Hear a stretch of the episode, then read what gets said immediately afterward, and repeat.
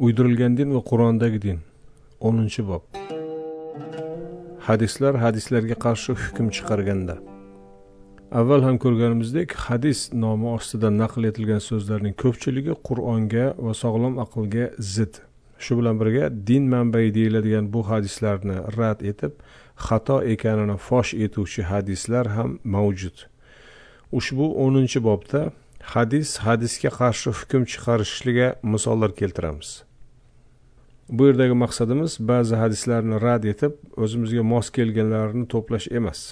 Agar bunday qilsak ayniqsa hozirgi manzarani ko'ra bila turib qur'onni yetarsiz sanashni boshqa bir ko'rinishi bo'lardi. Hadislar hadislarga qarshi hukm berishini ko'rsatishdan ko'zlagan maqsadimiz hadislarni din manbai deya taqdim etuvchilarning turli tavil va talqinlar orqali o'zini ko'rmaslikka olib keladigan narsani ya'ni hadislardan o'zlariga mos kelganini tanlab olishi o'zlari uydirgan hadislarga ham zid kelishini ko'rsatishdir. Payg'ambar hadis yozishni taqiqlagan. Ham sunniy ham shiiy hadis kitoblarini yozilishi payg'ambarimizning hadis yozishga qarshi taqiqlariga bo'ysunmaslikdir. Qizig'i shundaki payg'ambarimizning hadis yozishni taqiqlovchi rivoyatlari ayni o'sha hadis yozilgan kitoblarda o'rin oladi. To'rtinchi bobda ham keltirib o'tganimiz ba'zi hadislarni shu o'rinda takror eslatmoqchimiz. Rasulullohdan uning so'zlarini yozib olish uchun izn so'radik bizga izn bermadi. Termiziy. Biz hadis yozarkan payg'ambar yonimizga keldi va yozganingiz nima u dedi? Sizdan eshitganimiz hadislar dedik. Payg'ambar dediki ollohning kitobidan boshqa kitob istayapsizmi? Sizdan avvalgi ummatlar ollohning kitobi yonida boshqa kitoblar yozish oqibatida yo'ldan ozdi. Xotib al bag'dodiy e'tibor bergan bo'lsangiz payg'ambar hadis yozishni taqiqlagani haqidagi hadislarni hadislar din manbai deganlar naql etmoqda. Bu yerda tabiiy o'laroq ba'zi savollar tug'iladi. Modomiki hadis yozish taqiqlangani haqidagi hadislarni bilar ekansiz. Unda nega hadis kitoblari yozyapsiz? Sizlar dinni payg'ambardan ko'proq bilasizmi? Yoki payg'ambardan ko'proq din g'amidamisiz? Payg'ambar u paytlar qur'on bilan hadis aralashmasin deya hadis yozdirmadi. Hozir bunaqa tahlika yo'q. Shuning uchun hozir hadis yozsa bo'laveradi deyish qoniqarli javob emas. Agar hadislar qur'on kabi din manbai bo'lganida payg'ambar hadislarni yozdirmasdan unutilishiga mahkum etganida dinni to'liq tavliq etmagan bo'lardi. Shunday emasmi? Hadislar din manbai va uning zaruriy qismi bo'lsa nega qur'on kabi uni ham yozib muhofaza etilmadi? Qur'ondagi oyatlar va suralar aralashmaydiyu hadislar nega aralash quralash va nihoyat oxirgi savol. Payg'ambarimiz qur'on bilan aralashmasin degan tahlika bartaraf bo'lgach hadislarni yozavering degan hadisi bormi? Xulosa o'rnida shuni ayta olamizki hadislar ustiga din qurmoqchi bo'lganlar bu hadislarni hukmiga binoan o'sha hadis kitoblarini yoqib yo'qotib yuborishlari kerak bo'ladi. Ammo hadisning bu hukmiga bo'ysunadilarmi? Ba'zi hadislardan shuni ham o'rganamizki hadislar qur'onda bo'lmagan halol va haromlarni dinga tiqishtirgan. Quyida mazkur hadislardan ba'zilarini ko'rib chiqamiz. Ey insonlar otash alangalandi va qorong'u kechaning parchalari kabi fitnalar yaqinlashdi. Allohga qasamki zararimga biror hujjatingiz yo'q. Qur'onning halol qilganidan tashqari hech narsani halol qilmadim. Qur'onning harom qilganidan tashqari hech narsani harom qilmadim. Ibn hishom siyrat. Olloh ba'zi farzlar tayin etdi ularni oshmangiz ba'zi hadlar qo'ydi ularga yaqinlashmangiz. Ba'zi narsalarni harom qildi ularni halol qilmangiz. Ba'zi narsalarni esa zikr etmadi unutganidan emas balki sizga rahmatidan ularda chuqur ketmangiz. Mahmud abu rayya. Allohning kitobida halol qilingan haloldir harom qilingan haromdir. Zikr etilmagani esa mubohdir. Qilish qilmaslik ixtiyoriydir allohning muboh qilganlarini qabul qiling va bilingki olloh hech narsani unutguvchi emas. Abu dovud termiziy ibn moja. Bu hadislarga ko'ra qur'on harom qilganlardan boshqa harom yo'q. Ularga ko'ra payg'ambar qur'ondagi haromlar tashqarisida hech bir narsani harom qilmagan. Ya'ni bu hadislardan kelib chiqib payg'ambarning hadislari deya dinga ilovalar tiqishtirgan hadislar payg'ambarning hadislari emas. Yana bir hadis. Mendan keyingi o'ttiz yil xilofatdir undan keyingisi podshohlikdir. Buxoriy rivoyati. Qarang eng sahih deyilgan hadis kitoblariga ko'ra o'ttiz yildan keyingisini payg'ambarimiz xilofat sanamagan. Ma'lumki ilk to'rt xalifa davri taxriban o'ttiz yil davom etgandi. Bu davrda na biror mazhab paydo qilindi va na qur'on tashqarisida biror hadis kitobi yozildi. Nega mana shu davrdagi kabi ya'ni qur'on yagona din manbai na biror mazhab na biror tariqat pok va sof bir islomni nega yashamaylik? Garchi bu hadisni bizning taxminlarga ko'ra ummaviylarga qarshi bo'lgan ali tarafdorlari uydirgani ehtimoli bor. Э, hadislarning jamlanish davriga kelib xilofatning o'ttiz yil davom etgani tarixiy fakt edi. Ehtimol to'rt xalifadan keyingi tizimdan mamnun bo'lmagan birortasi uni uydirib o'z fikrini kuchaytirmoqchi ham bo'lgan. Qoliplashgan ahli sunna e'tiqodi buxoriydagi biror hadisni inkor etgan odamni kofirga chiqaradi. U holda bu hadisga iymon keltirganlar o'z e'tiqodlarida agar sodiq bo'lsalar to'rt xalifa davridagi kabi hadis kitoblarini yo'q qila oladimi? Bu hadisga iymon keltirganlar qanday qilib to'rt xalifadan keyingi podshohlikning buyrug'i va qilichi ostida uydirilgan mazhab va hadis kitoblarini ollohning dini qilib oladi? Faqat va faqat qur'on. Yana ba'zi hadislarga ko'ra payg'ambarimiz qur'onni tabliğ etish va tatbiq etishdan boshqa dunyoviy va shaxsiy masalalarda ba'zi xatolarga yo'l qo'ygani bor. Shu bois qur'ondan tashqari payg'ambarning hayotini anglatuvchi rivoyatlarga asoslanib qur'onga ilovatan umum insoniy diniy hukmlar chiqarish tamoman yanglishdir. Chunki dunyoviy va shaxsiy hayot mavzusi yuqoridagi hadislardan ham anglashilgani kabi insonlarning muboh ixtiyoriy qo'yilgan maydonidir. Payg'ambarning kundalik hayotda ba'zi xatolari bo'lishi mumkin ekanini bayon etuvchi hadislarga misollar. Payg'ambarimiz madinaga kelganida madinaliklar xurmoni payvandlardi. Payg'ambarimiz nima qilyapsizlar deb so'radi.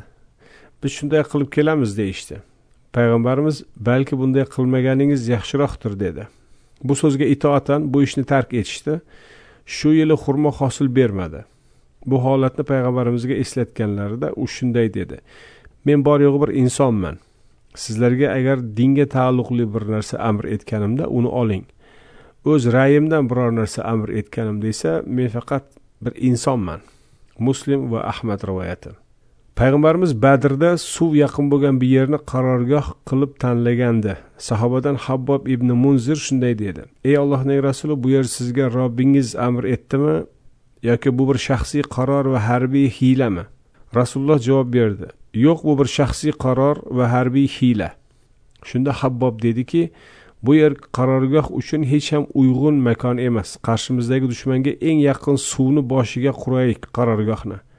So'ng u yerda bir quduq qazib suvni to'playlik. Biz ichib ular icholmasin. Payg'ambarimiz to'g'ri aytding dedi da uning taklifini oldi.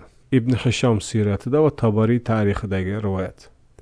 Men faqat bir basharman xolos. Orangizdagi da'volarni menga keltiryapsiz. Ehtimol kimdir o'z dalilini boshqalardan yaxshiroq bayon etar. Men ham eshitganimga asosan uning foydasiga hukm chiqaraman. Kimga nohaqlik bilan birodarining haqqidan hukm chiqarsam u birodarining haqqini hargiz olmasin. Nohaqlik bilan olgani uchun faqat olovdan bir parcha ayirurman. Qozi iyoz as shifo asarida. Bu yergacha keltirganimiz bu hadislarning hukmiga ko'ra birinchi qur'on tashqarisida halol va harom manbai yo'q. Ikkinchi hadis kitoblari yozilmasligi kerak va borlari ham yo'q qilinishi kerak. Uchinchi payg'ambarning qur'onni ochiqlash va amal qilishdan tashqari fe'llariga biror diniy ma'no yuklab dinga ilova qilish mumkin emas. Hadislarning hukmiga ko'ra hadislarni yo'qotish kerak. Shu yergacha hadis yozishni hadis bilan halol harom qilishni va payg'ambarning dinga taalluqli bo'lmagan harakatlarini ham ibodatga aylantirishni ayblovchi va rad etuvchi hadislarga o'rin berdik. Shu bilan qur'ondagi islomni qo'llovchi hatto hadislarni butunlay yo'qqa chiqaruvchi hadislar ham borligini ko'rdik. Qur'ondagi islomga ilova qo'shishga qarshi ham ko'plab hadislar bor. Payg'ambar boldirni yopishni buyurgani haqida hadis bor ammo payg'ambar boldirlari ochiq ekanini aytib haligi narigi hadisni botil qiluvchi hadis ham bor. Baliqdan boshqa biror dengiz hayvoni yeyilmaydi degan hanafiy mazhabining bir fatvosi va dalil hadislari bor ammo boshqa mazhablarning qo'lida dengizdan nima chiqsa yeyiladi degan dalil hadislar bor. Ipakni harom degan oltin harom degan hadislar bor ammo payg'ambarning yonidagi sahobalar ipak kiygani payg'ambarning o'zi oltin uzuk taqqan degan va boshqa hadislarni ayblagan hadislar ham bor. Ayolning ovozi eshitilmasin degan hadislar yonida sahoba erkaku ayol bir joyda tahorat olgani o'zaro suhbatlari bo'lgani haqida ham hadislar bor. Yechim qur'onni din manbai sifatida yetarli qabul qilish har bir ilova va uydirma izoh yoki uydirma bir talqindan kelib chiqqanini anglab yetishdadir. Shunday hadislar borki ular payg'ambarning qilishi mumkin bo'lmagan bir fe'l yoki aytishi mumkin bo'lmagan bir so'zlardan iborat. Biroq bu rivoyatning boshiga qola rasulullohi degan boshlang'ich ifoda qo'yish bilan oddiy bir amalni din amriga aylantirish oddiy bir so'zni ham payg'ambarga qarshi bo'xtonga aylantirish mumkin. Yoki biror muboh masaladagi payg'ambarning fe'lini dinlashtirib ixtiyoriy maydonni vojibot va cheklovlar maydoniga aylantirish va buning oqibatida qur'ondan tashqari ilova hukmlar ijod etilishi yuzaga kelgan. Masalan alloh taolo qur'onda liboslar haqida biror tafsilot bermagan. Demak istagan odam salla yoki chopon istagan odam kostyum shim istagan odam kimono yoki istagan boshqa bir libos kiyishi mumkin. Bu ixtiyoriy mavzuda payg'ambarimiz bir arab sifatida o'z qavmining kiyimini kiygan bo'lishi g'oyat tabiiy. Ammo ayni liboslarni mushriklar ham hatto payg'ambarning eng katta dushmanlari ham kiyardi. Ya'ni payg'ambarimizning bu masaladagi fe'li bir diniy hukm emas bir vojibot va ajr savob emas balki ixtiyoriy fe'l bo'lgani xolos. Aslida payg'ambarning libosini ta'rif etuvchi hadisning o'zi emas uning yanglish talqini dinga ilova qo'shgan. Yana hadislarni hadislar hukmiga havola etib yanglish talqinlarni tuzatish uchun quyidagi hadisni misol keltirishimiz mumkin. Bilingki qur'ondan boshqa bir narsa ekkan ekkanini o'rarkan balolarga duchor bo'ladi. Va siz uni eking unga ergashing. Robbingizga uni dalil qiling. Nafslaringizga uni voiz tuting. O'z ra'ylaringiz unga zid kelsa ra'ylaringizni ayblang. Ya'ni talqin va tavillaringizni ayblang. Istaklaringiz unga xilof kelsa istaklaringizga xiyonat qiling. Nahjul balog'at. Hadislar gumondir. Din esa aslo gumon ustiga barpo etilmaydi. Qur'onga zid kelgan qur'onga ilovalar qo'shadigan talqin va hadislar xato ekani aniq. Qur'onga zid kelmagan hadislar esa payg'ambar so'zlari deb ishonish gumondir. Ya'ni bu hadislar qur'onga mos kelsa ham ularni payg'ambar aytganligi yuz foiz isbotlash imkonsiz. Hadislarning uydirilish sabablarida ko'rganimizdek dinga foyda niyatida hadis uydirganlar bo'lgan.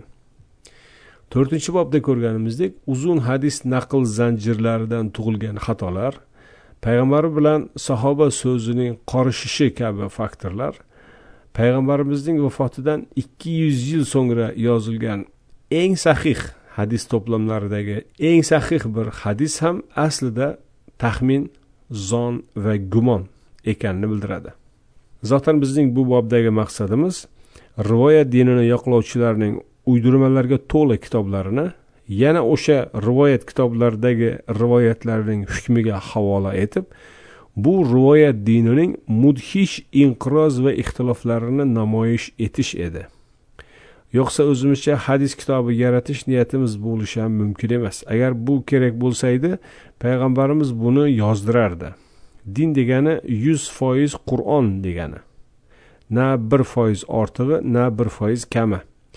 Bundan boshqa hammasi gumon va zon mavjuddir. Haq va botilning rost va yolg'onning to'g'ri va egrining ajratib bo'lmas darajada bir biriga qorishuvidir. Biz kitobda hech bir narsani noqis qoldirmaganmiz. Anom o'ttiz sakkiz. Bilib turib haqni botil bilan berkitmangiz. Baqara qirq ikki. Ularning ko'pchiligi faqat zonga gumonga ergashmoqda. Haqiqat shuki gumon hech qachon haqdan bir narsani ifoda etmaydi. Yunus o'ttiz olti.